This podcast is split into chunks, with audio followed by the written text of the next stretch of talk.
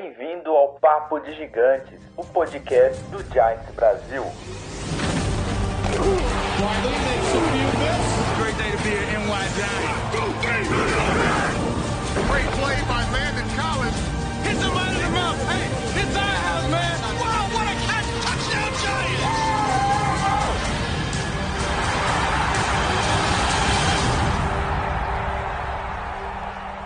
Fala galera do Giants Brasil, beleza? Como vocês estão? Hoje, para o nosso quarto episódio da live de gigantes, aqui um bate-papo sobre NFL e, obviamente, New York Giants, reclamado Dave Gettleman. É, nós estamos com dois convidados muito, muito especiais hoje. A Jaqueline, que faz parte das redes sociais, assim, em geral, Twitter, YouTube, Facebook, Instagram, é, que chama Esportismo. Ela está aqui com a gente, torcedora dos Eagles, para trocar uma ideia aí sobre a liga, sobre os Eagles, sobre o que ela está achando do nosso amado David Gettleman continuar nos Giants. E aí, Jaque, beleza? Como você está? Beleza, tudo bem? Meu, meu querido, supera o Getterman, supera. Bom, gente, é, meu nome é Jaqueline, né? Como ele falou aí, eu faço parte do esportismo. O esportismo é um grupo de. Nós somos um grupo de mulheres que amamos esporte e a gente está nessas redes sociais para falar de tudo quanto é esporte, mas o nosso esporte, obviamente, ali base é NFL. Todas nos conhecemos em um projeto de NFL, então é meio que natural a gente entender, gostar mais e mergulhar mais nesse universo. Mas a gente fala de MLB, a gente fala de NBA, de NHL, e temos um podcast também que está em todas as redes, é, todos os agregadores de Android. Está no iTunes, está no, tá no Spotify, está no Deezer, está em todo lugar também, vocês conseguem encontrar a gente. É esportismo. É, galera, Uh, eu, eu, vou ter que discordar da Jaque, eu não consigo superar o Gertman, gente. Difícil para mim. E com a gente hoje também está o nosso apoiador aqui. A gente estava falando antes de começar a entrar na transmissão ao vivo. O Aquiles está com a gente há, sei lá, meu, desde sempre. E aí, Aquiles, beleza, cara? Como você está? É um prazer, viu, Thiago? Prazer estar aqui é, nessa live aqui com vocês. Eu sou muito fã de, de, de você, do pessoal do grupo, do Thiago, do Leno, do Renato, do Luiz. Eu gosto demais da, da, da, das opiniões de vocês. Eu acompanho o, o, grupo há um bom tempo. Sou fã também da Jaque, gosto demais do, do, do esportivo. Eu tenho um, um, um, vício com, com assuntos relacionados a, a, a redes sociais relacionadas à, à NFL, principalmente também o, o Giants, que é a minha paixão desde, desde cedo, não vou falar a minha idade aqui. É, não dá para falar, né? É, eu sou um pouquinho mais velho que a maioria. Então é um prazer estar aqui falando com vocês, é, poder, a gente poder discutir um pouquinho sobre o, sobre o nosso time que tanto, que tanto a gente ama. Tanta gente ama e que tanto dá alegria pra Jaque também, né? Porque não ganha. Adoro. e assim, né, pensa nessa alegria. Quando vocês ganham, vocês ainda ganham dos Patriots. Então não tem como vocês me fazerem triste, entendeu? Então assim, cara, é só alegria. O bom, o bom do Giants é que ele dá de vez em quando alegria pra gente, mas dá sempre alegria pros, pros adversários. Né? Rivais, é, principalmente pros rivais de divisão, olha. Mas falando aqui da, um pouquinho da liga, um pouquinho de tudo, a Jaque, gente, para quem não conhece, ela é, ela é torcedora dos Eagles, nossos não vou nem chamar de arquirrival, porque precisa ganhar mais uns três Super Bowl aí para chegar no nível dos Giants. Mas. Uh... Mas são nossos rivais de divisão aqui. né? Qual é a necessidade disso, cara? Não, nenhuma, nenhuma, nenhuma. É por isso que vocês estão aí sofrendo com Getterman, tá vendo? Vocês ficam falando mal dos outros.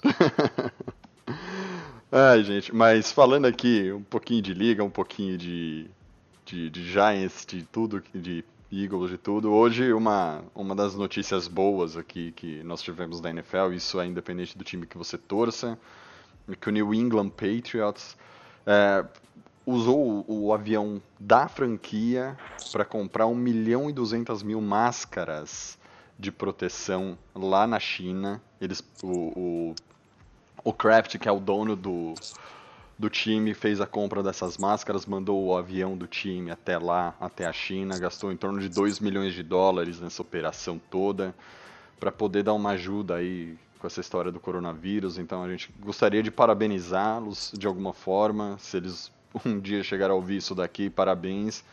Bacana a, a atitude de vocês, assim como muita gente no esporte tem feito tem feito isso da, de ajudar as pessoas, de ajudar quem está precisando para superar esse, essa história do corona. Não é só o governo, acho que todo mundo pode ajudar. E a nossa ajuda, como sempre, é ficando em casa, né? Ficando meio maluco, ou mas superando, aguentando isso e ficando em casa. E aqui... É, a gente tem que, tem que, ficar em casa é, é muito melhor para você, para quem te cerca, para quem você ama. E se você não pode ajudar de uma outra forma, com donativos ou ajudando pessoas que estão passando maiores necessidades, só de você entender que você não, não pode ficar na rua já é de grande ajuda. Falando dos Patriots, o, o Kraft ele é um dos maiores é, empresários dos Estados Unidos. Ele é dono do, do, New England Patriots, mas ele também tem ações em diversos lugares. E assim, ele fazer essa demonstração de, de ajuda mesmo, entendendo o problema, entendendo a gravidade e disponibilizando os seus recursos. Ele comprou 1 milhão, 1,2 milhões de máscaras N95, que são as máscaras que elas são realmente hipermeáveis, nada passa, e é aquelas que é para ser utilizada pelos agentes de saúde é, que estão na linha de frente. Vão ser doadas para todas as, as, as entidades de saúde ali da região de Massachusetts e Nova York. Então, assim, é um, ele está ajudando no epicentro do problema e é um cara que é gigantesco que eu espero que é, estimule outros donos, né, outras pessoas também bilionárias americanas a seguir o mesmo caminho, porque nesse momento eles estão precisando. Exatamente, acho que nesse momento o que precisa ali, ainda mais para quem não para quem não tem ideia do que está acontecendo em Nova York, Nova Jersey, mais de 50% dos casos dos Estados Unidos estão lá. Tem mais de 100 mil infectados naquela região, que é o extremo nordeste dos Estados Unidos, que é, é. Boston, é, New Hampshire, Nova York, Nova Jersey, aquela região ali está bem afetada, então, assim, é, nossos assim, parabéns para esses jogadores. Tem uma outra notícia. Desculpa. É, tem uma outra notícia dentro desse âmbito ainda, né? Mas aí a gente vai dar uma. Eu vou dar uma escorregada para outro esporte rapidinho, Não mas eu problema. já volto. Que foi o dono, um dos donos da Fnatic Sports, que produz as jerseys oficiais da MLB numa fábrica na Filadélfia, ele pediu permissão para a MLB para suspender a, a produção de, de jerseys e utilizar a matéria-prima que tem lá para fazer jaleco e máscaras para doar para toda a região da Filadélfia. Num primeiro momento, seriam um milhão de utensílios ali para a região da, da Pensilvânia, na verdade, não só da Filadélfia. Mas a ideia é que, a partir que eles consigam fazer essa entrega, eles também façam a mesma produção para levar para Nova York. São jalecos e máscaras que vão ser produzidos com a matéria-prima que seria feita das jerseys da MLB. E isso a Fanatics vai fazer para doar com autorização e o aval da MLB. É outra coisa que foi gigantesca, assim, que eu acho muito legal. Ficou até interessante que se vocês conhecem as jerseys tradicionais de, de beisebol, geralmente elas são listradinhas, né? Então as máscaras e os jalecos são todos listradinhos, porque é com o material que já estava lá para fazer as jerseys e eles desviaram para isso. É outra é, notícia bem legal nesse sentido. Sim, toda notícia de ajuda nesse, nesse aspecto é bem bacana. E entrando aqui já, falando, fazendo o link de Patriots e, e, e NFL aqui, vou começar, eu vou, eu vou dar a notícia aqui que o Tua Tagovailoa, o, o quarterback queridinho dessa classe, porque eu tô falando queridinho porque o Burrow já tá lá em Cincinnati, ninguém mais fala dele.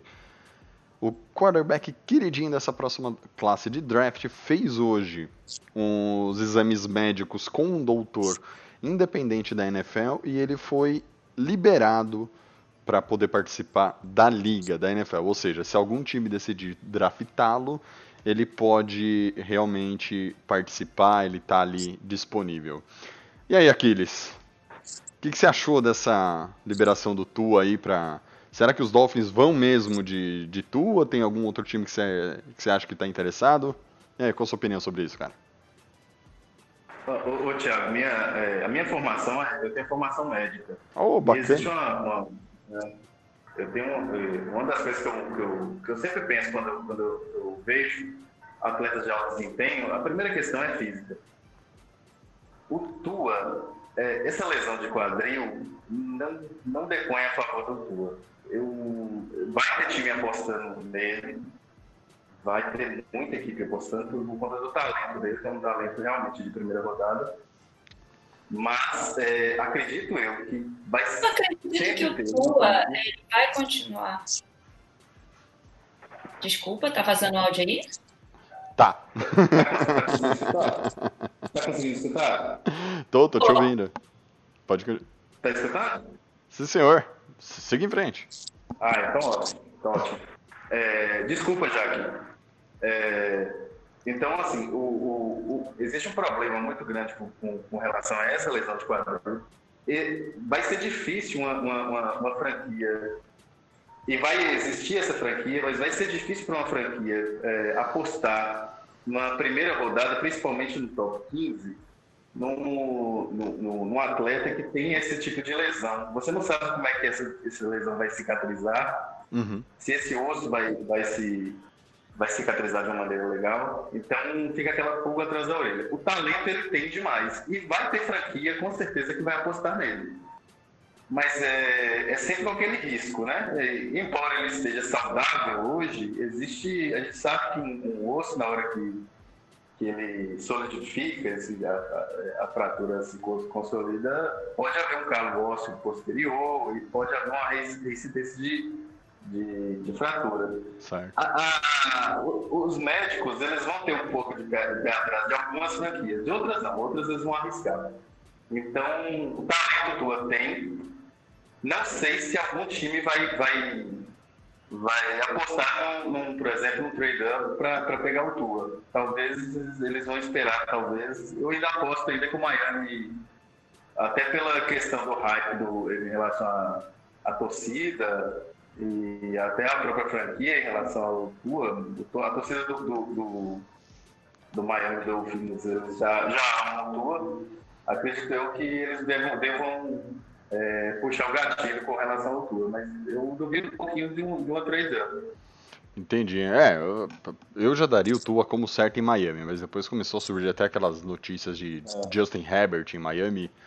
Cara, mas é, um atleta que também teve uma lesão no quadril e teve que, que, encurtar a carreira foi o nosso querido Gustavo Kirten, né? Claro que, eu, que não, o Kirten não teve uma fratura, ele teve um outro tipo de lesão no quadril, não sei qual é, mas é, encurtou a carreira do Kirten por causa disso, né? Então, você tem um jogador da NFL também com uma lesão dessa, pode é o que você falou, a durabilidade dele na liga, quanto vai durar?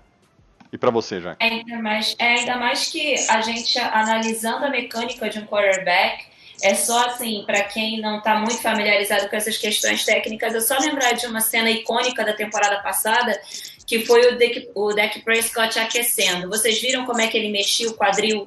Como o quadril importa para um quarterback, essa mobilidade, é, o jeito dele se posicionar, de fazer essa mobilização do quadril, mais do tronco, mais do braço, toda essa mecânica, para um quarterback de elite, ela importa. E para um, um, quarterback que todo, né, todo calouro, ele é um potencial jogador da franquia, um franchise quarterback, mas ele também é um potencial Tim Tebow, que pode ter sido genial na na, no college, no college, mas não consegui, mas não consegui vingar na NFL.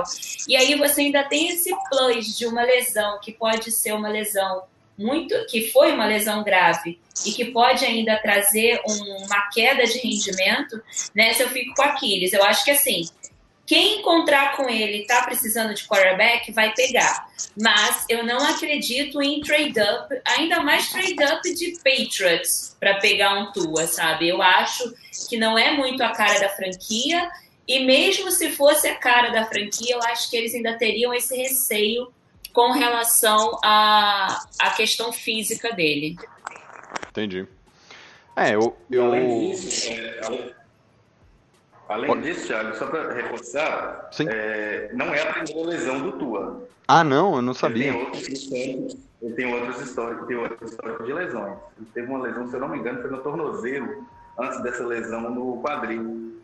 Porque ele já estava, inclusive durante a, é, nessa lesão do quadril, ele, ele, ele ainda estava se recuperando ainda dessa lesão. Ah, bem, bem lembrado, bem lembrado, Aquiles. Eu, agora, agora você falou, eu me recordo que ele teve uma, uma, uma lesão ah. num dos tornozeiros. Sim. Então, assim, você não sabe até que ponto esse corpo, porque a gente sabe que às vezes o atleta de alto nível, ele, às vezes ele, o corpo dele não, não dá conta. Por mais que exista, exista talento, é, você não sabe até, até que ponto esse corpo vai conseguir suportar uma carne como, como um, um esporte igual como o futebol americano, né? Certo. É bem difícil, né? Você conseguir pensar no tua é, tendo uma, uma, vida longa na, na liga, até porque é, o que a Jaque falou, né? O movimento que ele tem que fazer para para fazer o lançamento, que é o aquecimento lá que o, Dex, que o Deck Prescott fazia, dessa jogada de lado do corpo, jogada de lado do quadril. É, e outra, sem contar que em algum momento vai ocorrer um sec nele, né?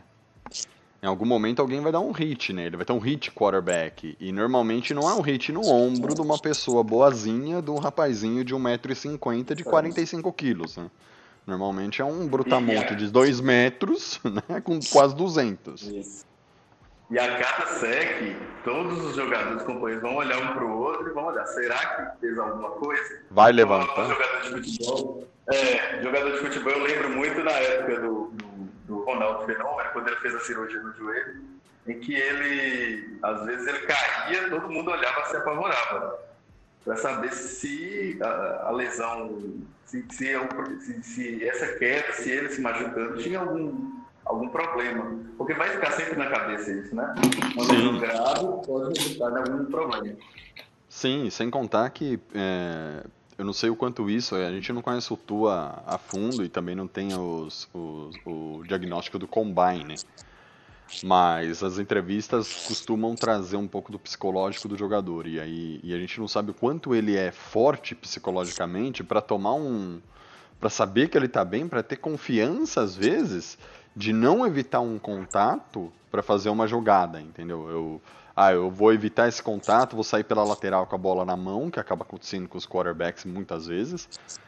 E evitar um lançamento, porque nessa tá chegando o defensive end e ele vai me dar um hit. Então eu vou evitar isso, eu vou evitar uma boa jogada do meu time, porque eu tenho medo de tomar o, o hit do quarterback. E, e, e, assim, né? Exceto o Eli Manning, eu não lembro de nenhum outro jogador na liga que jogou também tanto não. tempo sem, sem ter lesão. E também eu não sei até que ponto o Eli jogou sem estar machucado e não falar para ninguém. Ah, é, isso aí eu tenho certeza Com de certeza. que em algum momento foi mascarado uma lesão para continuar com ela em campo. É, no último podcast que a gente gravou, a gente gravou com o Davis, o Davis Chiodini, que é lá do, do Pro Football, falando de draft, e a gente até conversou sobre essa questão do combine, de como a parte mais, talvez assim, mais interessante é, seja a parte das entrevistas e a parte é, de conversa mesmo para você entender como é que aquele jogador é, é a única parte que ninguém tem acesso, né? A gente só vê a parte física, a parte dos drills, do, do four yard dash. É. E de como isso, às vezes, define muito o jogador. Eu, eu sou a, a defensora dos, de, assim, de um trabalho psicológico mais forte em alguns jogadores da NFL. E um deles, para mim, é o que era de vocês, que é o Odell Beckham Jr., né? Que hoje não, trabalha, não é mais do, dos Giants. Mas eu acho ele um jogador fenomenal, eu acho ele um jogador com potencial, com um teto absurdo, mas parece que ele se perde em si mesmo, sabe? Sim. Será que lá no, no, no, no, na época do draft, já na época de combine, isso já não era uma coisa que era apontável e que de repente poderia ser trabalhada? Eu acho que é, é uma coisa que tem que ser observada e pode ser que o Tua consiga lidar com a lesão dele e dar a volta por cima. E os caras que têm acesso a essas entrevistas sabem e a gente só tem que esperar para ver o que vai acontecer. Sim, Não, e sem, e, e sem contar também, Jack, que, que o, uma, uma coisa que nós discutimos, eu não lembro se foi quinta passada, acho que foi na quinta passada aqui, sobre o Josh Rosen. Como um cara com, que, que tá no, no, no Dolphins, como um cara com tanto talento, tão bom, escolha de primeira rodada, um ano depois dele ser escolhido, trocado, ele foi esquecido. Ele, é, ele sumiu com o Fitzgerald. Fitzgerald. Uhum.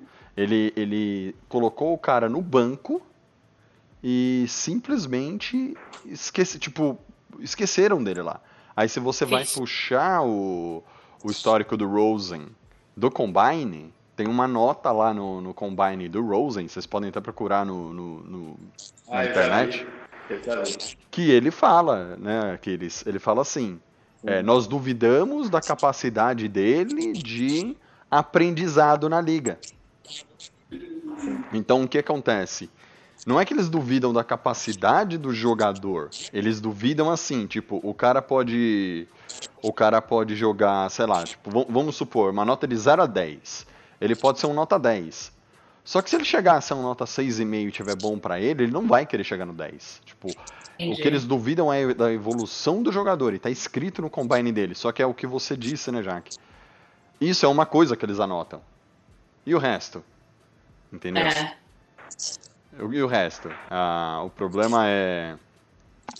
E todo o, e todo o, o em volta. Antônio Brown. Eu, eu, eu, eu- cito o Antônio Brown. é, mas eu, apesar de não gostar de, de- desse exemplo do Antônio Brown, até pelos problemas de justiça que ele tem, mas é um jogador que. é, ele tem tudo pra dar certo, tem um baita de um talento, mas não tem a cabeça no lugar. Entendeu? Tipo. Então, mas, é- mas parece que ele se perdeu, né? Ah, Porque por sim. um tempo ele teve a cabeça. Ele teve uma, uma época de ouro ali nos Steelers, onde ele era o cara dos Steelers, sabe? Era Big Ben, Brown e, e, e Bell. E era isso, os Steelers, sabe? Só Sim. que ele me parece que ele no meio do caminho se perdeu ou a gente nunca soube quem ele era de verdade, porque nunca tinha vindo à tona. Exatamente. Porque assim, É, mas- o Tomlin, o Tomlin, ele parece, me parece ter o time muito na mão, me ter o vestiário muito na mão. Então talvez ele segurasse isso com ele o tempo inteiro. Quando não deu mais, que foi quando o time não conseguiu mais apresentar resultado, aí tudo veio à tona, sabe? Me pareceu Sim. muito isso. É, é, se, se, é, se vocês me permitem pontuar, só até Sim. falar um pouco sobre é, o Antônio Brown e, e o Odell Beckham Jr., é, o, que, o que eu tenho notado aos- nos últimos anos é que os, é, é, é, é, a NFL mudou né, no sentido de que as mídias, hoje o jogador está muito conectado com a mídia. uhum, E nesse sentido, as personalidades que têm uma tendência maior para narcisismo, elas vão. É, é, o ego delas vão crescer a ponto, talvez, de elas se sentirem um pouco maior, inclusive, do que ou a franquia ou o esporte. exato. Nesse sentido, eu acho que o Antônio Brown, o Odell Beckham, eu acho que eles se perderam talvez nisso, em eles acharem que é, talvez eles fossem um pouco é, é, maiores, inclusive, do que, o, do, do que o esporte que eles estavam praticando. É, eu, eu acho que foi um pouco do que aconteceu com o Neymar, só que o Neymar ele tem a história do pai dele de dar uma ajuda. É, Sim. você tem N outros atletas que foram desse jeito, que são É. atletas que poderiam ser muito mais e não chegam a ser esse muito mais. Pega de exemplo de Andrew Hopkins, gente. Acabou de ser trocado. É, para mim é o melhor wide receiver da liga, sem assim, sem sombra de dúvidas, se, se falasse assim, o Giants pegou o DeAndre Hopkins, trocou aí o qualquer jogador que tenha no elenco. É, pô, ia ficar feliz pra caramba. É, e você não vê o cara assim numa polêmica. A gente que acompanha a liga quase todo dia, que tem é, os insiders, que tem um monte de gente falando disso. E além da gente acompanhar, a gente recebe muita informação é, de pessoas que também acompanham a liga. Você não vê o cara divando, sendo a diva. Sabe? É, é, eu acho que assim, é, mas a gente, todo, tudo, toda história tem um background, sabe? Sim, É, o Odell, no caso, né, ele já veio desde o college com toda a pompa, com toda a, vamos dizer assim, todo o estrelismo que ele já chegou na NFL.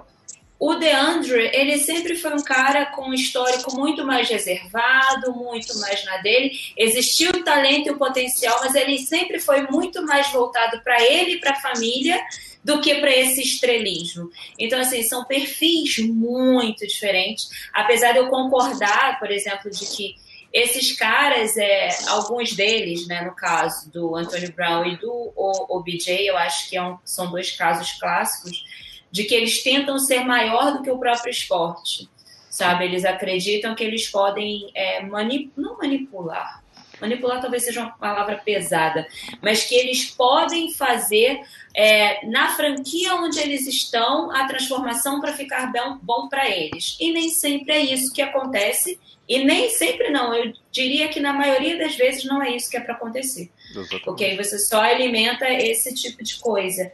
E eu acho que é bem por aí, cara. Você não sabe a tristeza que eu fiquei quando eu vi que o DeAndre Hopkins é, tinha saído da mira do Eagles. Né? Eu falei, meu Deus, já pensou você sair de Aguilar para DeAndre Hopkins? É ah, sair do inferno pro céu. Mas meu é... Deus do céu. Aí, aquele, você viu, né? Que nem, nem, nem tudo é tão ruim pra gente. Eles tinham o Aguilar.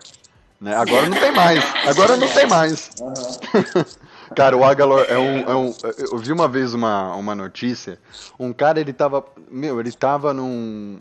ajudando a combater um incêndio, uma coisa do tipo. Ele falou assim: Cara, tinha um, tinha um bebê e eu só joguei o bebê pela janela para pegar, porque eu vi que o bombeiro não era o Agalor. Porque se o bombeiro fosse o Agalor, eu pulava. Era uma coisa do tipo. Eu não lembro, não, cara. ele tava pegando a criança. Ah, ele, ele ficou tava... lá embaixo. Ah, é, foi ele que pegou a criança, jogaram a criança no, no colo dele. E tá ele dando a entrevista normal. Ele falando, não, porque o incêndio, isso, aquilo, outro.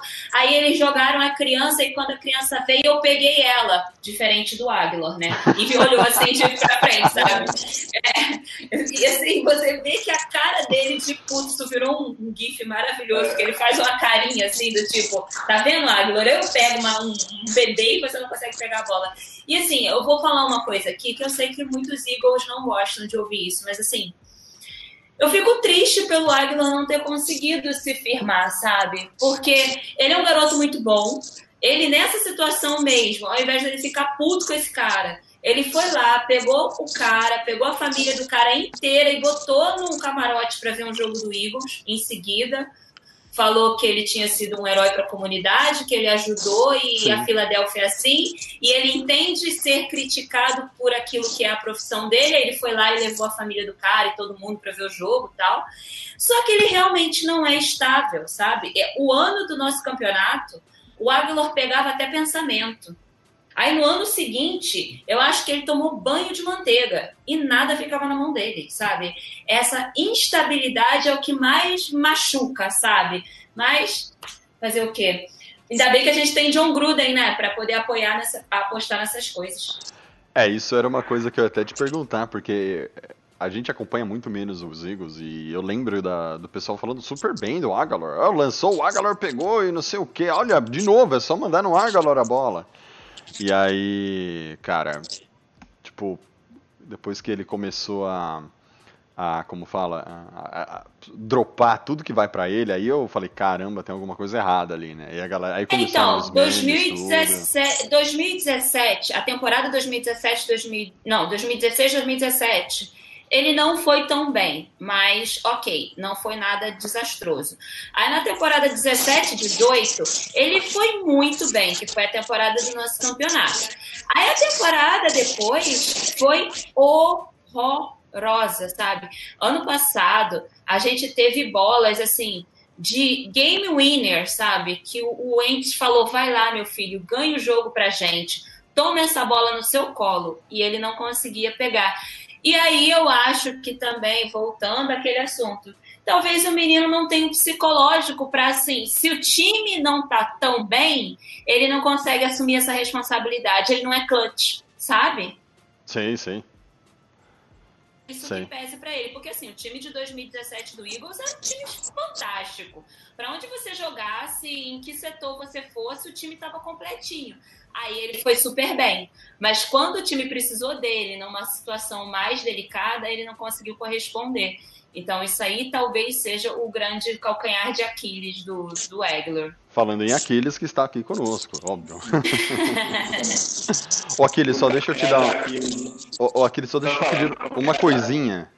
Uma coisinha técnica aqui. O, você está dando retorno nas nossas falas. Se você puder colocar no mudo quando você não for falar, por favor. Tá ok. Você está dando eco na nossa fala. Eu acabei de descobrir isso aqui. Um, um, um rapaz mandou aqui para nós. Tá ótimo, tá ok. Mas, é, o Aquiles, se defenda do calcanhar de Aquiles agora. Ah, sim. Não, eu, eu só ia dizer que o campanhar de Aquiles do Giants é o David Guerra. ah, exatamente, com certeza, concordo com você. Totalmente.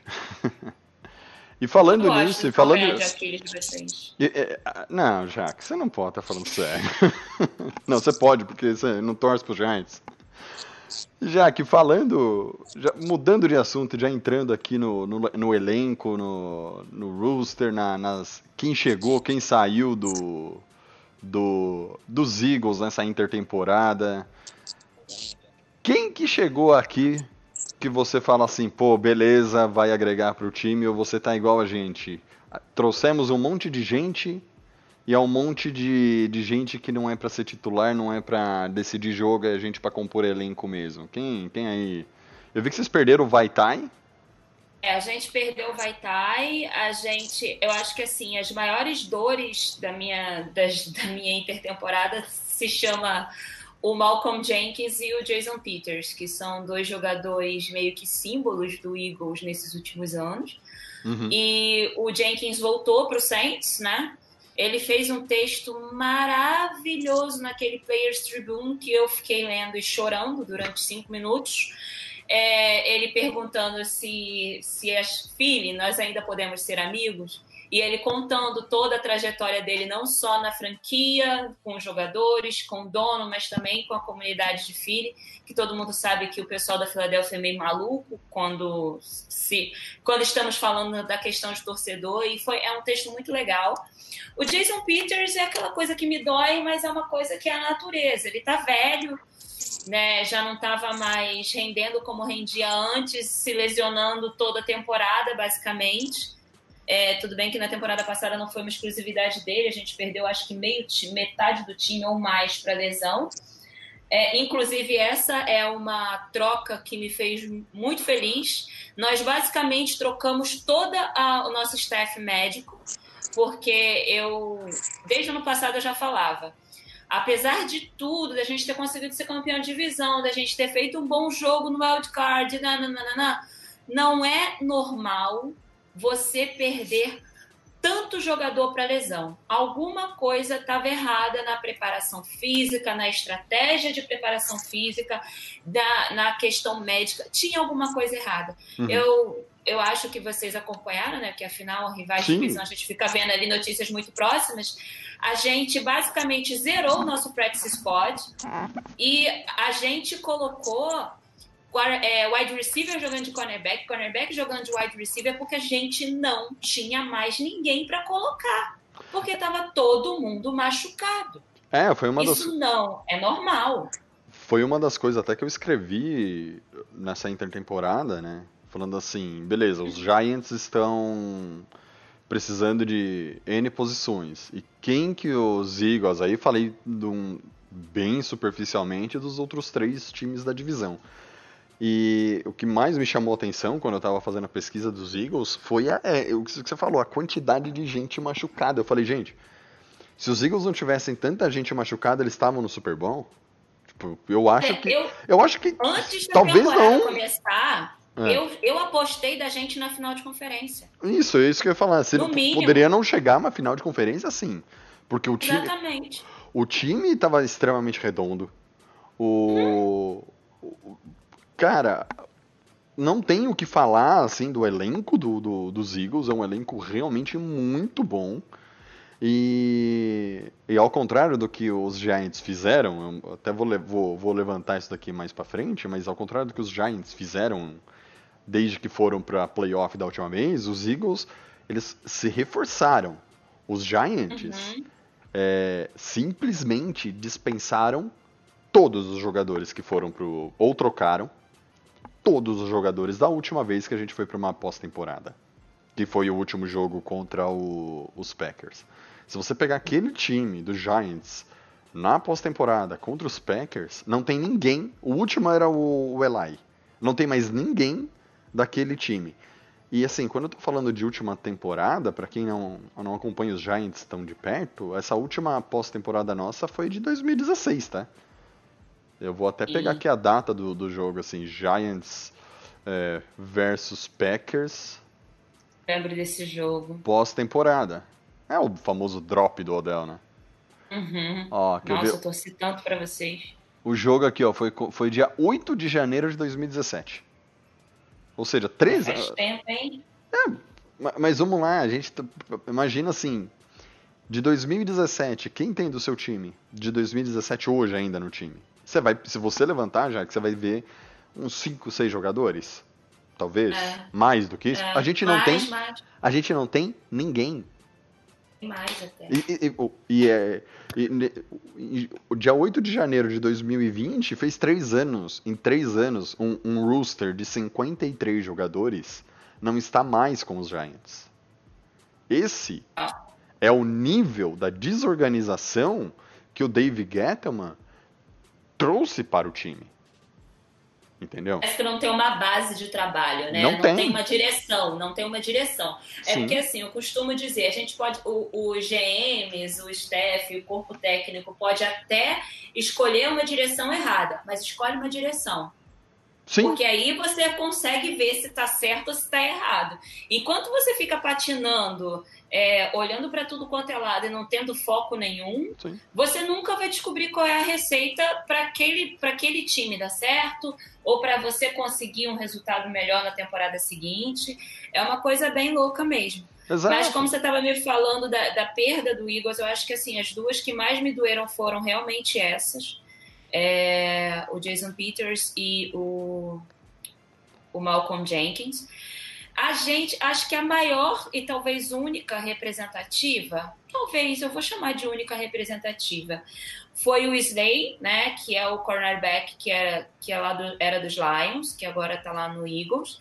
É, todo mundo celebrou muito a vinda dele porque ele tem um bom retrospecto contra o Emery Cooper, né? E o Emery Cooper renovou contra, é, renovou contra não, renovou com o Cowboys. Então, uhum. assim, pelo menos temos uma arma contra um grande de um, de um rival. É, mas eu achei que o, os Eagles ficaram mais parados do que eu esperava. Eu esperava que o, o Roseman ele fosse ser um pouco mais agressivo, mas eu acho que assim o, a base daquilo que eu queria que eles trocassem mesmo, que é essa questão do corpo técnico, de staff médico, já foi. É, eu acho que eles tentaram inventar a roda. Eu estava conversando nisso num, com uns amigos de um grupo dos Eagles que eles, eles não pegaram é, médicos e pessoas que já tra tinham trabalhado e voltado para a NFL. Eles tentaram trazer uma outra mentalidade de staff médico no ano passado e deu no que deu. Então, assim, parece que eles voltaram atrás, deram um passo atrás para resolver isso. E agora é ver o que, que o, o, o Roseman vai fazer, tanto no, no draft quanto após isso, né, para ver se a gente dá uma catada numa galera por aí, porque eu achei realmente bem parado não foi tão parado quanto de vocês, porque definitivamente eu não vi ninguém que vocês tenham pegado assim, que eu fico, hum, Giants está se mexendo. Sinceramente, eu não vi, diferente dos Redskins, né? Os Redskins estão querendo dar trabalho para a gente no que vem.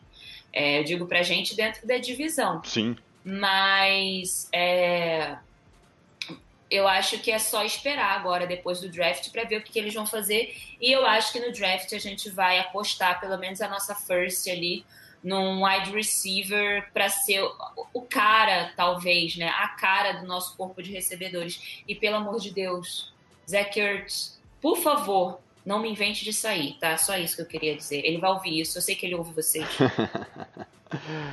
pois é, e, e você, Aquiles? Falando agora, mudando um pouco antes da gente entrar no assunto draft aqui e falar de Giants e Eagles dos Giants, o que você gostou que, que o time trouxe e o que, que você falou, pra que, pra que isso é mais do mesmo, o que, que você tem aí a, a dizer?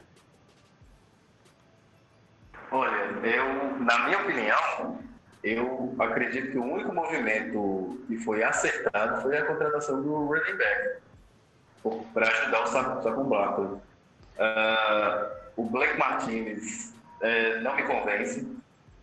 O cornerback, uh, esqueci o nome dele, tá me faltando. James Bradbury. O Bradbury. Uh, ele achei muito caro a contratação e não hum. acho que ele seja um, um, uma prateleira de, de, alto nível. Eu, sinceramente, eu entendi que o, que o, o nosso querido David Gettman fez mais, foi mais, mais do mesmo. Substituiu o Alec Ogletree por, por alguém um pouco melhor. É. Substituiu o Jenkins por pelo Bradbury, que talvez melhore alguma coisa, mas não, não, sinceramente eu não sei se vai ser efetivo. Eu sinceramente achei que nós jogamos muito dinheiro fora. Tínhamos uma oportunidade muito grande para termos um, um, uma boa, uma boa é, e a gente desperdiçou. Sim, Essa é a minha impressão como torcedor. Não, você tem, você está coberto de razão. Sem contar que, por exemplo, uh, a gente, a gente não trouxe é, o, o, o, tão sonhado pass rusher. Até comentei hoje com. Até que foi com você, né, Aquiles, hoje. Que o pass rusher é Sim. a palavra da moda agora. Né? Agora tudo, tudo é pass rusher. Então, assim, você é, quer ganhar um campeonato? Arruma um pass rusher. Você quer ganhar a sua divisão? Você tem que ter um pass rusher. Todo mundo precisa de pass rusher. Todo mundo precisa sacar o, o adversário, e porque isso é a solução de qualquer time ganhar. O, eu, já, eu não concordo tanto com essa filosofia, apesar de também querer um pass rusher, tá? Mas ah, quando você vai para uma para essa intertemporada e você não, gente, a gente não chegou nem perto de trazer essa esse pass rusher e ainda perdeu o Golden, porque até agora, a não ser que tenham assinado nos últimos 45 minutos, eu não ouvi falar de, de, de Golden em lugar nenhum, gente é, de renovação. Eu, eu gostaria muito que ele renovasse, mas tá, tá difícil, tá difícil. Os Giants não saem, não saem disso. E como você mesmo disse, é mais do mesmo. A gente tá com mais do mesmo a cara desde 2018. Porque eu comentei agora, né? Ah, desde que o Getman chegou, ele desmontou um time que foi pro playoff. Então, qual que é a, qual que é a sequência? De, em janeiro de 17, a gente perdeu nos playoffs para os Packers. Em dezembro de 17, o Gettman chegou. Cara, ele ficou em 18 e 19, ele conseguiu trocar o resto do time que estava lá. E não era um time ruim, né? E assim, justamente. E o problema é, é o seguinte, o, o, o Dave Gettman, ele valoriza tanto as trincheiras Sim. E nós não tivemos uma melhora na linha ofensiva, não tivemos melhora na, na, na, na linha defensiva. Então, eu, sinceramente, eu estou querendo saber até agora qual que é a valorização que esse time está tendo, porque a linha defensiva, ela pode ser boa contra jogo corrido, mas ela não, não, não, não consegue chegar no, no, no, no quarterback adversário. Então, o que, o que, que o nosso gerente está fazendo? Não, não está fazendo absolutamente nada. A, a resposta é, ele, ele, ele, ele provavelmente quer outro. Ele vai, se, se, ele pudesse, ele draftaria 10 defensive tackles nesse próximo draft. Encheria de defensive tackle o time. A gente vai jogar, vai ter 11 caras de defesa da função defensive tackle, para marcar lá na, na secundária, para marcar o, na, na, linha de linebacker, para marcar na linha na linha defensiva, as três linhas do time vai ter, vai ter só defensive tackle, porque é o que ele gosta, né? E... E, e, segundo os insiders, no início do, do, ano, antes do combine, o, o, o Dave Gaddon estava interessado no Derek Brown. Uhum. É, e é o mais curioso, e na minha opinião, na minha humilde opinião, ele só tirou o Derek Brown da cabeça porque o Derek Brown fez 5.14 nos cones, nos três cones, no combine. Então, assim, foi horrível. Então, Sim. talvez tenha sido isso que tirou um pouco da cabeça, porque depois disso ninguém mais, eh, não houve mais ninguém falando do, do Dave Gabriel ou falando do Derek Brown. Então, isso aí já me deixa mais tranquilo, porque do contrário, eu não duvidaria, eu não duvidaria que, o David Guetta faria essa, é, é, é, essa escolha. E, por exemplo, uma coisa que eu queria trazer aqui para você, para Jaque, porque, como eu disse, fala muito do pass rusher e que precisa ter esse jogador no time. E óbvio que os Giants precisam, e muito desse jogador, mas os Giants não fazem esforço para montar, porque se perde o Marcus Golden, que teve 10 sacks ano passado, é, vai repor com quem? Entendeu? É, vai trazer mais dois caras ainda na free agents? Vai buscar, não, vai, vai buscar, é... vai buscar jogador no draft? Quem que vai trazer? E, e, e, talvez eles estejam apostando no Zimenez e no. Acho que no Lorenzo Carter, eu acredito que já, já, já, já entenderam que ele não vai ser um bom reserva. Mas talvez eles estejam apostando nos Zimenez, porque teve, teve, teve, um desempenho promissor para alguém que foi. É, é, teve poucos snaps. Sim. Mas eu acho muito arriscado, uma franquia em reconstrução, apostar Pesco Rush num, num rapaz, numa escolha nova, uma escolha de terceira rodada. É, é muito complicado. Então, assim, eu não estou vendo rumo. Assim, não sei que direção que já está, está, está adotando está meio à deriva. Eu não sei até que ponto o treinador novo, Júlio, se ele está entendendo que o, que o navio está à deriva, se ele está deixando o navio à deriva para o gerente, o GM, se ferrar. Não, não sei esse ponto. Sim, e, e ó, para você ter uma ideia, vamos pensar na defesa de São Francisco, que era a defesa sensação do ano passado. Cara, eles têm três jogadores com mais de sete sacks na temporada que está no top, no top 50 aqui da, da lista na, da, da NFL. Que é o Eric Armstead, que teve 10 sacks ano passado, o mesmo número do, do Marcus Golden. O Nick Bosa, com 9 sacks. A gente não tem ninguém chegando nem perto, né, aqueles. E o DeForest Buckner, que teve 7,5, que é esse jogador que eu falei. Ou seja, da, da, da, linha ofensiva, da linha defensiva deles de quatro jogadores, pelo menos três tem, tem 7,5 sacks, 10 sacks. Assim, não é, não é pela quantidade. É, tem uma coisa, para quem assistiu aquele filme Moneyball, é, tem uma coisa que, que, que eles falam no filme. Eu não preciso de um jogador que faça igual o, o Barrett de Tampa Bay com 19,5 sacks. Porque eu só vou ter um jogador fazendo aquilo. Mas se eu tiver três jogadores fazendo 10 sacks por temporada, eu vou ter 30. E você vê que os Giants não adicionam nessa posição, né? Que eles. que a gente realmente precisa. E falando um pouquinho aqui de, de draft, uh, começando, voltando a Jaque, falando um pouco aqui de Philadelphia Eagles. E Lucas Sartori, Go Cowboys não, cara, Go Giants. É, o Philadelphia Eagles vai escolher na 21 posição da rodada 1. Sim. É, isso se não subir, se não descer, a gente só trabalha com essa hipótese real da 21 posição. Você comentou que um wide receiver seria o, a cereja do bolo ali para o ataque de, de Filadélfia, seria o cara para trazer é, uma, uma. Como fala? Melhorar o, o nível do, da, do ataque de vocês. Sim, é, Mas é quem seria esse cara? Ou se vo... a Jaqueline, a Jaqueline é a, é a general manager dos Eagles, tá lá, você Ai, tá no relógio. Deus. O que, que você faria, Jaque? É, então, é, eu acabei de participar de um, de um draft, né, onde eu escolhi para os Eagles, e eu escolhi, obviamente, um wide receiver, porque eu quero um wide receiver, eu preciso de um wide receiver, pelo amor de Deus cansada de cornerback nessa posição. E assim, eu escolhi na, na ocasião o Justin Jefferson, que ele era um dos principais alvos do, do Burrow lá no LSU.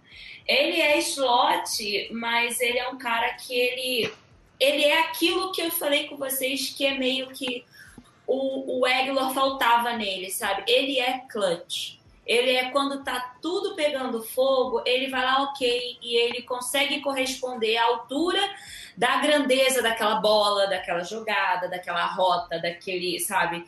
Chama a atenção essa, essa qualidade dele, sabe? Então eu escolhi ele, mas assim, tem outros grandes wide receivers, inclusive, que muita gente cogita que possa sair antes, que é o Jerry Jeudy, o CJ Lamb também, que é de Oklahoma, e o Judge, ele é do de Alabama. É, uhum. Alabama, é isso mesmo. E talvez a gente possa apostar em algum desses, caso ainda não tenha saído. E tem o, o Henry. O Henry, ele é de hum, Alabama também, eu acho. Ele é Henry Huggs, isso mesmo. O Henry Huggs, que é de Alabama. Eles três são considerados. Tem também um que é The Third, que eu esqueci agora o nome. Eu tô caçando aqui os wide são... receivers para você. Receiver também, que ele é muito, muito bom, que disseram que tá ali pau a pau com o Justin Jefferson e que talvez ele sobre ali na 21 que o Eagles possa pegar. Mas esses outros três são cogitados para sair primeiro, né? O Jerry Judd, o Henry Huggs e tem o City Lamb. O City é, Lamb. O City Lamb. Isso, e o City Lamb. Eles são cogitados para sair primeiro. E aí o, o Justin Jefferson. O Jefferson, né? É, Justin Jefferson. E tem uma. Chanel também. Isso. Que, que e assim, é, uma coisa que me deixou bem feliz é que a classe de wide receiver desse ano, ela é muito profunda. É, eu vi alguns especialistas falando, até naquele papo que eu falei com vocês que eu tive com o Davis, ele me deu uma explicação bem legal de como os wide receivers dessa classe você tem nomes gigantescos para ser first round, mas você ainda tem talentos trabalháveis na segunda, na terceira rodada. Então, assim, é o momento de realmente o Roseman estar tá se debruçando sobre esses tapes, sobre essa galera, tentar achar uma peça que seja um encaixe importante, porque o Ents é, eu vou clubistar agora, tá? Para mim, o Ents é o melhor quarterback da nossa divisão está brigando para ser um dos melhores quarterbacks da nossa conferência. Com certeza, é... isso, isso, eu concordo com você, porque o, o Daniel Jones é rookie, e... o Dak Prescott eu acho ele bom, ponto. É bom, isso, Mas, eu ponto, também acho isso. Mas o Wentz eu concordo, isso eu vou ter que, Aquiles, desculpa, eu vou ter que concordar com a Jaque, ele é hoje o melhor que tem na liga. É, Mas calma, o, é Daniel Jones esse ano ele muda. Relaxa. Mas eu, eu, eu, também concordo. Embora, embora o Wentz foi, ele oscilou na última temporada, não é, já? eu não tenho. Olha só, ele teve os momentos dele lá de, de umas bolas ruins, sim. Teve um, um espato morto que só Deus.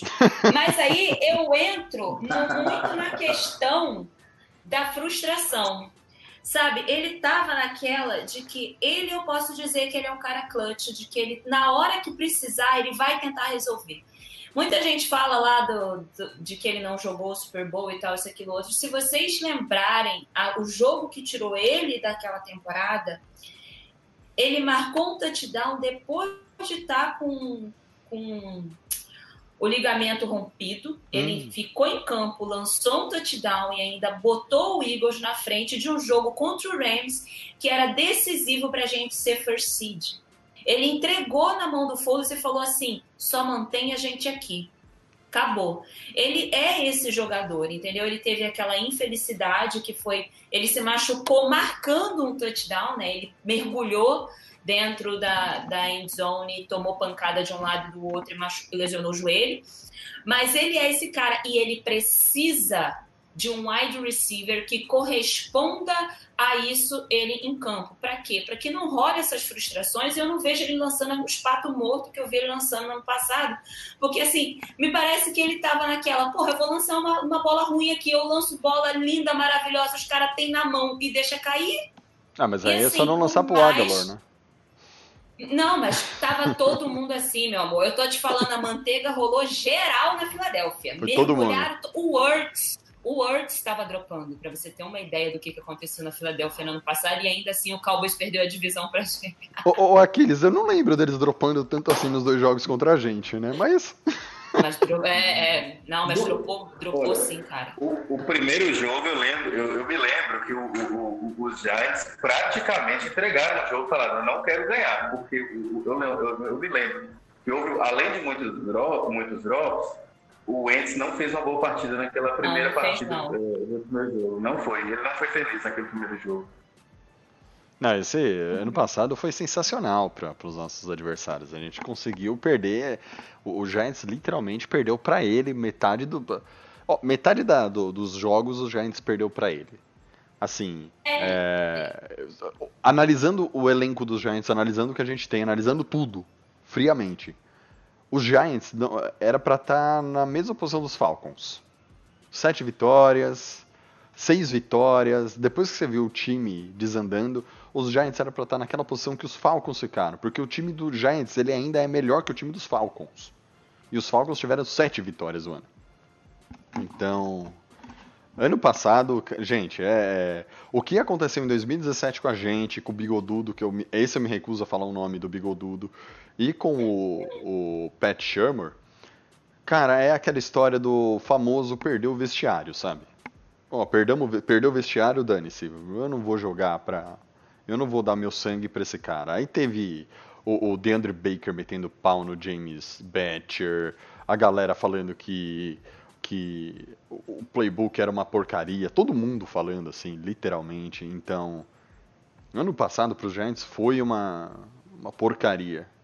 Nossa divisão foi a pior divisão da liga no passado e ponto, gente. A gente Foi conseguiu, isso, né? tá? A gente conseguiu.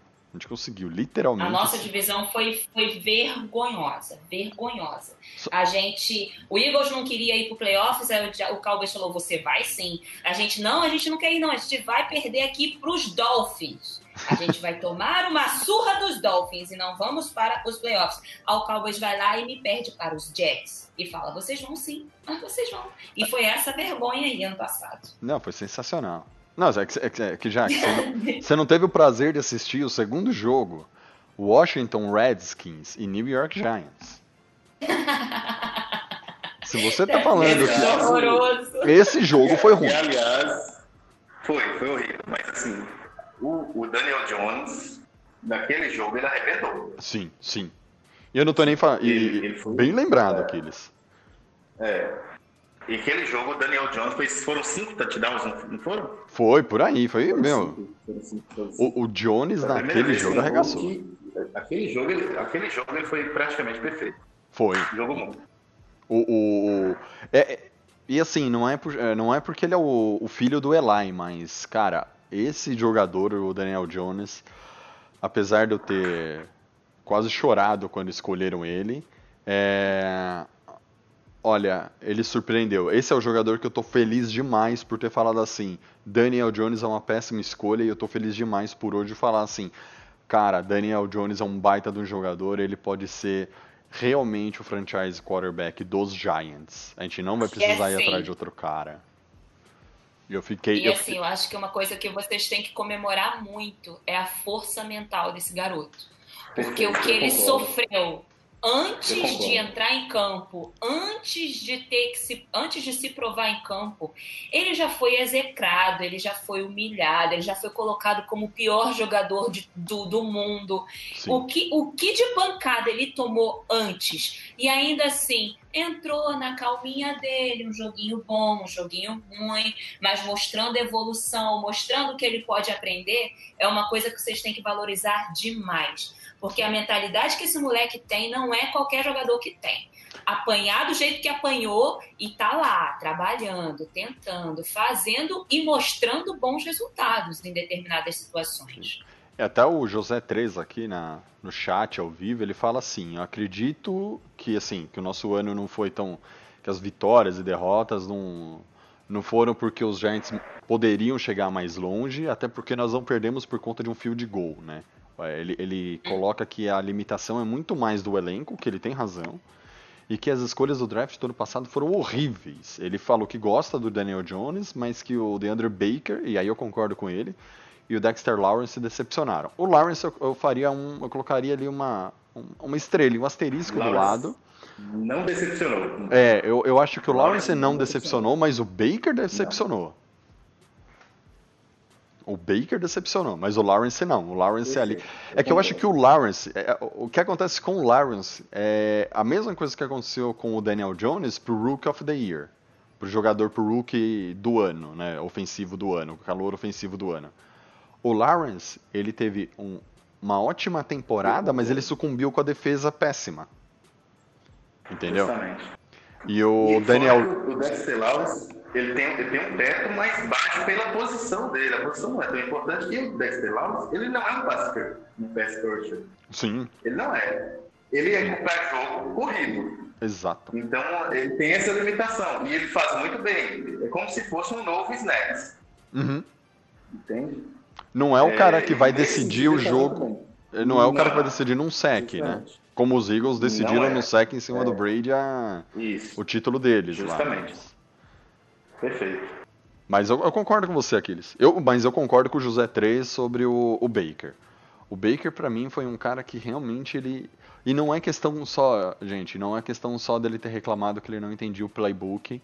E a gente sabe que o playbook dos Giants ano passado é, tinha um buraco gigantesco. E eu não vou falar na secundária, porque depois que você assiste de novo os tapes dos jogos dos Giants, você tenta entender a defesa dos Giants, você percebe que o nosso maior problema, e aonde Betea se, se perdia, e aonde o, o próprio Jenkins se perdia, é, por quê?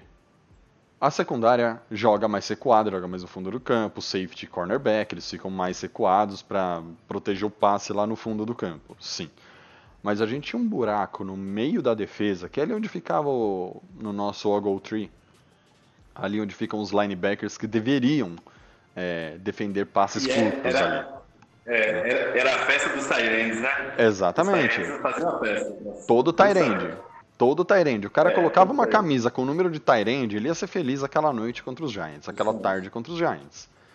E aí, pe- pensando no- nesses caras que estão lá no fundo do campo, vendo a merda acontecer, imagina você ter que sair correndo do fundo do campo para cobrir o cara na frente. Porque era isso que eles tinham que fazer também, de acordo com o esquema do Betcher. Mas ao mesmo tempo, eles tinham que ficar atrás para cobrir o buraco que Isso. tinha na parte de trás. Cara, depois que o Tyrande ou o- o wide receiver pegou a bola no meio do campo e foi pra cima de vocês, cara, esquece, você não vai pegar ele. Eu ainda daria um desconto pro Baker, no sentido de que ele mesmo é, é, deu uma declaração, que depois repercutiu bastante, em que ele falou que ele não entendia o esquema. Exatamente. Então, nesse sentido, eu dou um desconto para ele. Eu, eu entendo que o cornerback é uma posição bem difícil de, de, de aprendizado, de uma, de uma- de uma- adaptação do, do college para a NFL. É, então eu, eu daria esse desconto para ele. Eu gostaria de ver ele com um novo esquema esse ano. É, o Patrick Graham, pelo, pelos relatos dos jogadores de Miami, eles falam que, embora seja um esquema muito eclético, vamos dizer assim, Uhum. ele, eles, os jogadores que treinam com o esquema dele falam que, é um- que, que- que dá- que dão conta desse esquema, que não é tão complexo assim, embora seja muito versátil. Sim, você falou, você falou a frase correta, Aquiles. Não é complexo, é versátil. Entendeu? Complexo é o cara falar assim, olha, aquele jogador talvez possa fazer o movimento A, B, C, D, E e F. Se vira aí, ó, entra aí, se ele olhar, se ele olhar para direita, ele faz o A ou o B. Se ele olhar para cima, ele faz o C, o D ou o A. Então, tipo, não é isso. Você tá falando assim, versatilidade é uma coisa, ser complexo é outra. Tipo, ó, Baker, você tá do lado direito do backfield e o Bradbury tá do lado esquerdo do, back, do backfield. Ou então, no, no caso, Jenkins. Cara, vocês vão correr para fazer a, a, a marcação, mas vocês vão se cruzar no meio do campo e, e- e vão inverter o lado, tá? Mas vocês vão fazer isso toda hora. Tá, mas e o cara que eu tô marcando? Não, você deixa, porque aí tem que sair um, um, um- um- linebacker e correr aqui atrás, e o safety tem que sair do outro lado e fazer a cobertura. Tipo, isso não. Entendeu? Isso é uma coisa complexa. Agora, tipo, ser versátil e falar assim: olha, é, Julian Love, eu- Julian Love não, né? Isaiah Simons, porque a gente vai draftar o Simons.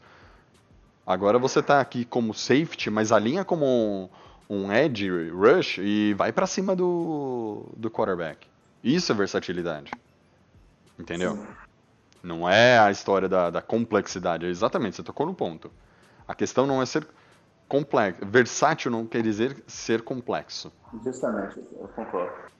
E aqui é outra coisa, o Daniel, Go- Daniel Jones Gold, ele fala uma coisa assim, né? Parecia que o Sherman jogava contra o time, fazia umas chamadas horríveis, principalmente em terceiras descidas.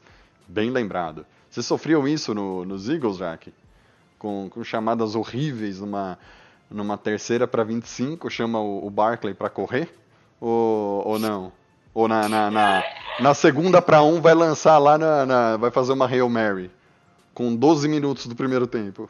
Essas eram as, as chamadas do, do Sherman no ano passado. A, a, gente não sofria tanto assim, não. É óbvio que caiu um pouco, e eu tenho que concordar que né, depois que o nosso coordenador ofensivo, meu Deus, o nome dele já fugiu da minha mente. Olha que eu amo esse homem que virou head coach do Colts. Me ajudem. Agora? Olha, eu esquecendo o nome dele. É. Ah, meu pai do céu, ele era o nosso offensive coordinator e foi e é técnico do Colts agora. Deixa eu procurar Head aqui coach rapidamente. do Frank Reich. Meu Deus do céu, isso, o Frank Wright. É, depois que o Frank Wright saiu do, dos Eagles, a gente perdeu um pouco ali a nossa mágica ofensiva, que é, né, da temporada que a gente foi campeão, foi realmente mágico, e ele era o, o coordenador ofensivo, mas não tinha tanta bizarrice assim, não, tá? Vamos obedecer. Só em chamadas defensivas. Aquele soft coverage do show, meu Deus do céu, cara. O que a gente tomou de terceira para 10, terceira para 15, terceira para 20 na temporada passada, puta merda. Era assim: você queria ver a defesa dos Eagles funcionar? Colocava já ali dentro da red zone. Por quê? Não tinha muito campo para dar para os caras, aí a gente conseguia parar. Mas quando você dava uma terceira longa, era batata. A, a, marcação ficava ali naquela cobertura intermediária e ou a gente tomava um screen e o cara corria, ou a gente tomava em profundidade e acabava tomando first down. Ó, isso foi sofrido. De resto, eu não tenho muita coisa que reclamar, não, a não ser do staff médico que já foi embora, graças a Deus, e vão com Deus. Não, os Giants ano passado teve uma jogada que eu achei espetacular do, do Shermer, que dentro da end zone, na hora ele, ele manda fazer Gente, o time faz uma rota. Eles vão todos para a direita. Eles, a gente estava dentro da, da red zone. Da, mentira, era, era tipo terceira pro gol já. Não era nem só red zone, já estava dentro da linha de 10 jardas. O time corre pro lado direito, leva a defesa inteira do time que a gente estava jogando contra, não lembro qual, pro lado direito, esquerdo deles, né? Tá concentrado, sem, sem brincadeira, você conta na tela, deve ter uns nove jogadores, não importa se era do Giants ou se era do, do, do outro time. E no meio da jogada, os caras cortam pra esquerda. Falei, porra, beleza, é só lançar ali na esquerda a bola. Tem uns cinco do Giants contra dois da defesa. Ele me lança, ele, ele, pede, ele faz a jogada pro Daniel Jones lançar a bola com um cara do Giants sendo marcado por quatro desse adversário. Por quatro jogadores do adversário. Não tô, eu tô tentando lembrar qual foi o time, mas não vou lembrar de cabeça. Esse era o tipo de jogada que o Pat Shermer chamava no passado pra gente. Aí terminava com o quê? Fazia um feed goal. Aí vai, chuta lá, marca três pontos, porque o, o touchdown é um detalhe.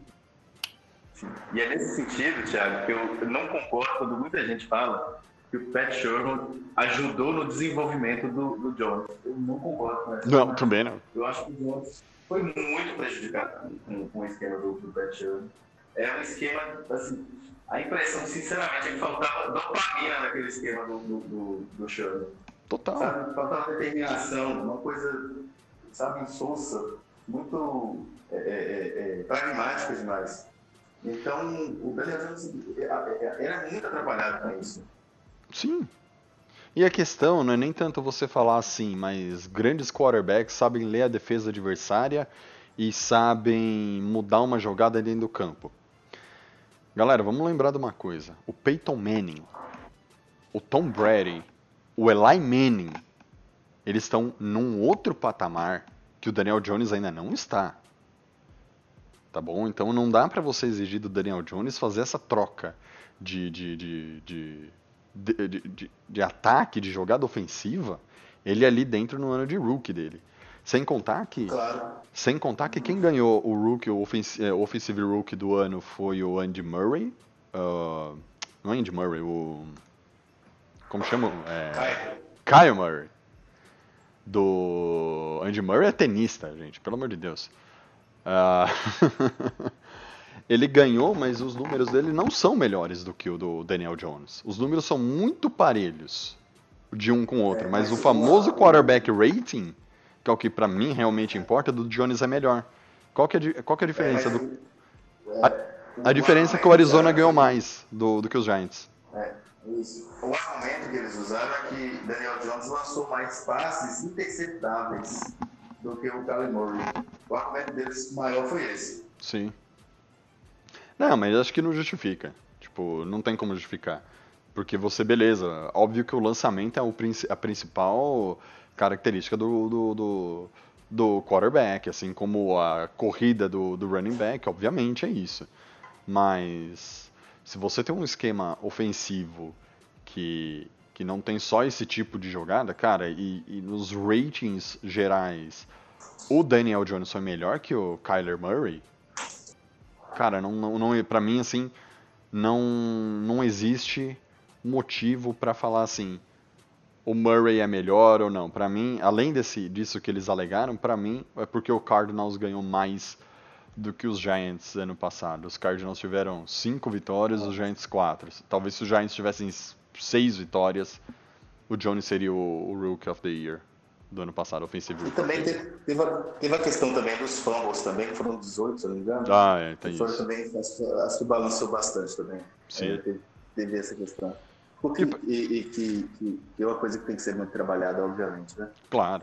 E para fechar aqui o dia, que nós já passamos aqui da nossa uma hora de, de live, eu perguntei para Jaque qual que seria a Jaque ali, ó, é, General Manager dos Eagles na 21 primeira escolha da rodada 1, quem que ela pegaria. Ela falou que iria de wide receiver. Ela, Jefferson, ela, ela falou do Jefferson. Qual, qual, qual, que é o primeiro nome dele? É... Justin. Justin Ele é o JJ. JJ. Uh, e você? Aquiles, Aquiles Gettleman, desculpa pelo Gettleman, mas Aquiles Gettleman, GM dos Giants na pick 4. Quem que você escolhe, Aquiles? Olha, minha opção, eu sou apaixonado pelo Isaiah Simmons, eu gosto dele demais, é, mas eu perdoaria se no lugar dele é, o, o, o, DG ele draftasse um, um offensive tackle, porque é uma posição, queira ou não, mais valiosa. É, então, seria com um ponto de dor no coração. Minha escolha seria a Isaiah Simmons. A sua, mas a sua preferência efetivamente seria, por exemplo, pelo Tristan Wirfs, que é um o, hoje, né, o, o, o, top one da posição de, de OT. O, é, o Wirfs, é, ele, é, ele é muito atleta, ele é muito atlético, ele tem um teto muito alto, então é, é, seria minha primeira opção também. O Beckton, o Beckton, ele parece muito, ele me cheira um pouco o Eric Flowers, desculpa, Putz. não sei, ele tem tem uma questão de, de, de, tem uma falta de técnica ali que eu não sei se dá para trabalhar. Mas é a minha impressão, é uma opinião minha. É, mas o Wills, para mim, seria a melhor opção hoje, seria o primeiro da classe hoje com, como offensive tackle. É. Entendo, entendo. Ou seja, para você, para você a maior need realmente é o L, claro. É, eu entendo o seu lado, e, mas entendo também quando você fala do Simons, porque é o é a hype, né? É o cara que, que a gente tem uma esperança de mudar esse jogo defensivo que é Justamente. uma lástima do nosso time, né? E é isso aí, galera. Agora tem o... Pode, pode, pode concluir o seu pensamento, aqui, Não, por favor. Só para concluir, tem o, o ponto que a gente precisa desenvolver o Daniel Jones. Então a gente precisa proteger ele. Então seria mais ou menos por aí. Sim, sim, cara tem que desenvolver o Jones, o Daniel, o Daniel Jones, sim. Ele tem um. Ele, ele é um cara que eu vejo com muito, muito potencial mesmo. É um cara que assim, ele, é, a Jaque pôs um ponto que eu acho sensacional, que é que, que ela fala assim, ele foi humilhado, Daniel Jones. Ele foi humilhado. Ele não levantou a voz, ele não falou nada, ele foi lá e trabalhou. E pra você ter ideia, uma das coisas que me chamou muito a atenção do Daniel Jones é o Alex Tanney, que era o nosso terceiro quarterback. O Alex Tanney sentado no, no banco, com o tablet na mão e mostrando umas rotas, alguma coisa, umas jogadas. Você vê que ele, eles estão desenhando alguma coisa com a mão ali no tablet. O Jones está sentado do lado do, do Alex Tanney e está prestando atenção no que ele tem a dizer. Tipo, não importa se era o Eli ou se era o Tanney dando um, um conselho pro Jones, o Jones estava ali para ouvir quem, quem quer que seja que estivesse ali para ajudá-lo, para ensiná-lo. Então, é, nesses pontos que você começa a identificar não só o grande jogador, mas o grande ser humano que ele é. Como a gente fala que o Eli, ele, o Eli ele excede a NFL por tudo que ele faz é, em prol da sociedade, por tudo que ele faz no entorno do Eli Manning, é, eu, eu tenho a impressão de que o Daniel Jones tem tudo para ser esse jogador, esse cara que, que ele pode não dar certo na NFL, mas ele excede a, a, a, figura. Ele não é a diva que a gente tratou no começo do, do, do da live. E também ele, ele, ele, ele é aquele cara que fala assim, beleza, eu tenho uma responsabilidade com a sociedade, não só com esse time, essa instituição. Bem, galera, essa foi a nossa live. Gostaria de agradecer muito aqui a, a Jaqueline, Jaqueline, Jaqueline Lima. E Lima, isso.